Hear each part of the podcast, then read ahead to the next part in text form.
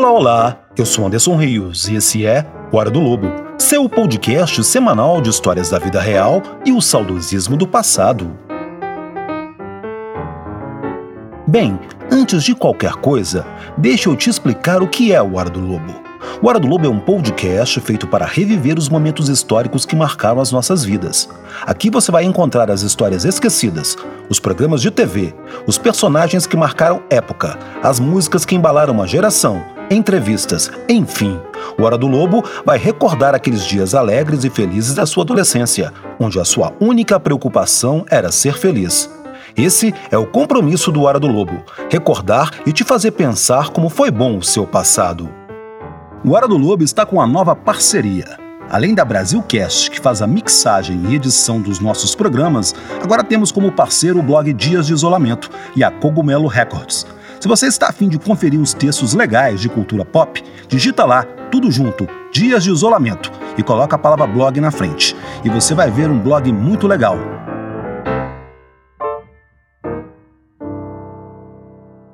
No episódio de hoje, não temos histórias engraçadas para contar.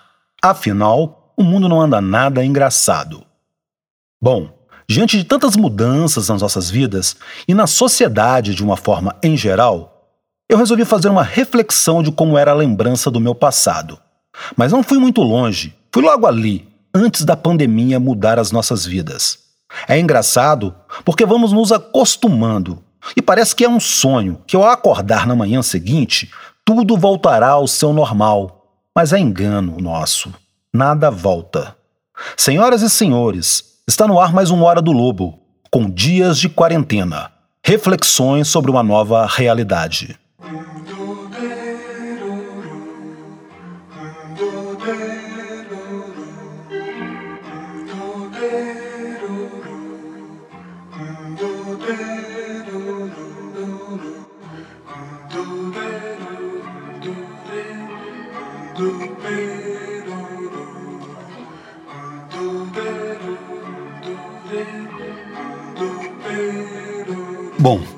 Hoje eu resolvi sair de casa, né? Enfim, eu fiquei dois meses, 60 dias dentro de casa. E aí, como ninguém é de ferro, você quer sair de casa, né? E ver o que está acontecendo mundo afora. Ver o que está acontecendo não no mundo, mas na sua rua, né? Na sua redondeza. Porque eu não estava saindo de casa para quase nada. Bom, peguei meu celular, né? E baixei um disco, né, que eu estava afim de escutar há muito tempo, que é o Exodus, né, Bonded by Blood, que foi muito importante para mim na década de 80, que foi um dos primeiros discos, né, de thrash metal que eu comprei. Já tinha comprado outros discos do Sabá, né? Enfim, do Purple, mas de thrash metal foi o primeiro disco que eu comprei e que eu vim a escutar, né? E baixei no Spotify. E saí escutando, né? Aquele trashão de primeira linha, né? Old school no bairro. Cara, coloquei minha máscara, levei minha sacolinha com álcool gel. Enfim, e fui andando nos caminhos que eu sempre fiz quando a vida era uma vida normal. Eu fui andando na avenida, né? E fui passando por lugares onde eu parava para conversar com as pessoas, nos botecos, né? Principalmente, né? Onde que a gente se encontrava, né? Pô, cara, eu passei no seu Olímpio ali, seu Olímpio tava até com a portinha meio aberta onde as pessoas pegavam a cerveja, o pastelzinho e iam embora, ou então comiam dentro do carro. E também passei perto do, do Eltim, que é um bar dentro de uma garagem, né? De um senhorzinho de 60 anos, né? E onde vai quase todo mundo do bairro vai para lá, ele tem um tiragosto muito bom. E ele estava atendendo com as portas fechadas, ou seja, você até entrava, mas ficava lá de uma forma ilegal, ele estava clandestino. E ele até me convidou para entrar, né? Eu poderia ter, ter entrado, sentado e tomado uma cerveja. Mas eu pensei, né, cara? Poxa vida, tomar uma cerveja é um ato tão legal, tão bacana, que faz a gente se aproximar das pessoas. E o boteco, né, é uma forma tão legal de da coletividade, né, de encontrar amigos, né, de bater um papo, jogar conversa fora, né? Enfim, não é um local para ser clandestino, não. Eu não quero tomar uma cerveja como se estivesse tomando uma droga, uma heroína, correndo da polícia ou da guarda civil, não. Então eu preferi não. Não, eu não quero. Não quero frequentar um bar clandestino. Eu não quero ser um clandestino, um boêmio, um botequeiro clandestino, não. Vamos esperar isso passar, né? Eu pensei, né? E fui escutando meu Exodus, né, cara? E pensando como a vida já foi boa.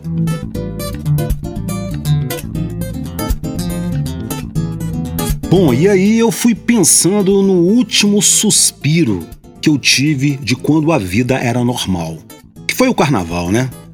Assim que passou o carnaval, na próxima semana o Covid já chegou. E o meu carnaval foi muito, muito, muito bom, cara. Foi muito massa meu carnaval. Eu já passei carnavais no Rio de Janeiro, já umas duas, três vezes. Passei duas vezes direto em Salvador, né? Diamantina, Ouro Preto, e esse foi um carnaval que eu passei em BH, na minha cidade. Eu tava com os meus melhores amigos ali. Um amigo meu da França que chegou, um outro brother que mora em Lourdes, uma amiga minha da Sagrada Família, enfim, todos os meus melhores amigos estavam comigo. Eu saí todos os dias, todos os dias eu ia para a floresta, eu ia para Santa Teresa, e dali eu partia para Pampulha, lá para Guarapari, e ficava ali até uma, duas horas da manhã, três horas, e depois eu pegava o Uber e chegava em casa chapadão. Dormia pouco, e no outro dia eu acordava e tinha mais bloco. Então essa foi a minha lembrança, a lembrança do último suspiro que eu tive de quando a vida ainda era boa e era normal sair, se divertir, abraçar as pessoas. Eu fico a pensar: será que a vida vai voltar de novo ao normal? Será que nós seremos pessoas normais? Será que a gente vai poder se abraçar, olhar um no olho do outro e principalmente ver o sorriso? O que mais me incomoda nisso é não poder ver o sorriso das pessoas. Você sai, a pessoa está com a máscara na boca, praticamente como se ela tivesse ali acorrentada em alguma coisa. Um boné você coloque uma máscara, aí você acabou, você não vê mais o rosto da pessoa. Às vezes as pessoas me cumprimentam, eu vejo que elas não estão me reconhecendo, não. Elas pensam que eu sou outra pessoa. Por quê? Por causa da máscara. A máscara faz todo mundo parecer igual.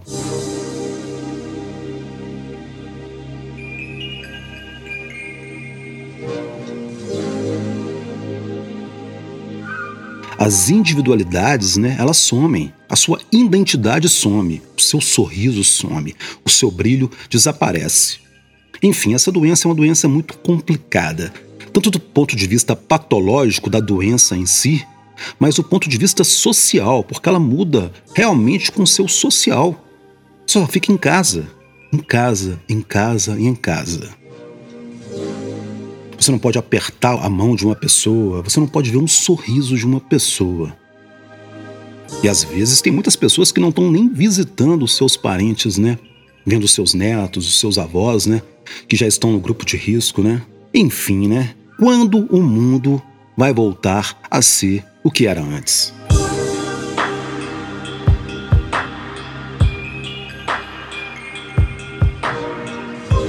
Bom, e nessas andanças minhas eu acabei pensando como o mundo era bom, né? Como era bom um dia de tarde sair para vagabundear, né?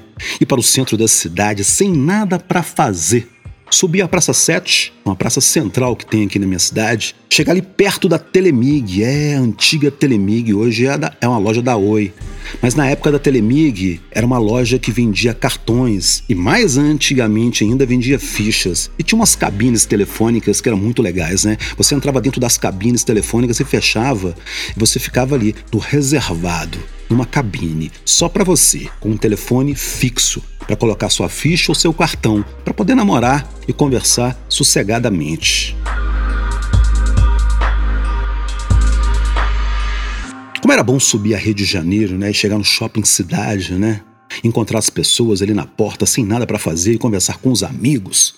Dar aquela quebradinha ali, entrar dentro da C&A, né? Você não ia comprar nada na C&A, tava sem dinheiro, mas passava na C&A, né?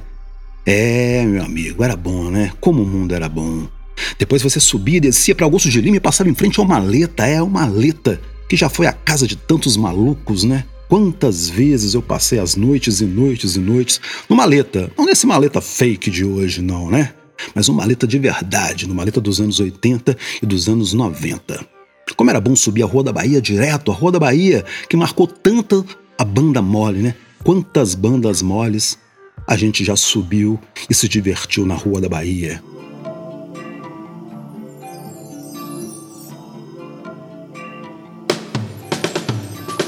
Subir a Rua da Bahia e chegar lá em cima, perto da Basílica de Lourdes. Depois ir na Biblioteca Pública. Ah, Biblioteca Pública, como é bom, né? A minha primeira carteirinha da Biblioteca Pública, ela era datilografada. Ela foi feita nos anos 80. Hoje é um cartão magnético. Como era bom, né?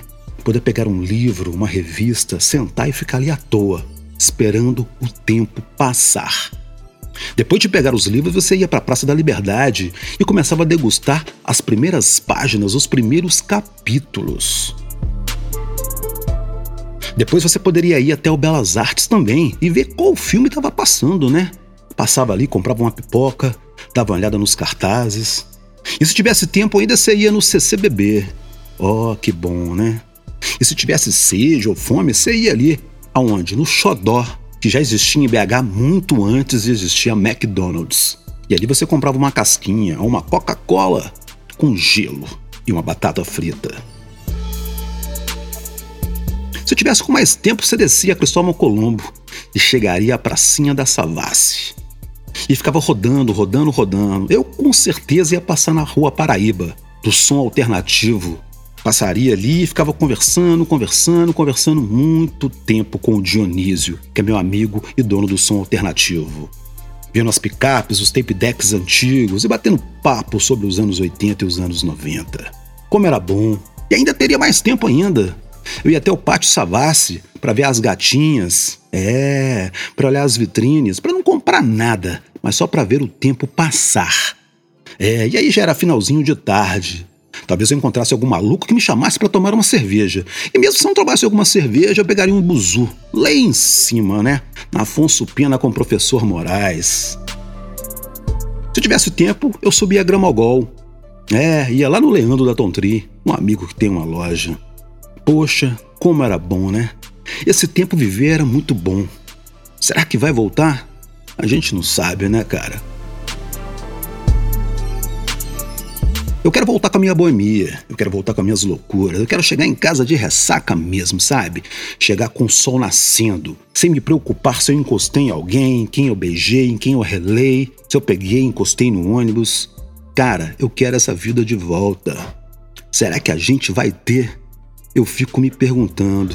E talvez você aí também do outro lado deve estar se perguntando: será que vamos ter essa vida de volta? Vida de volta.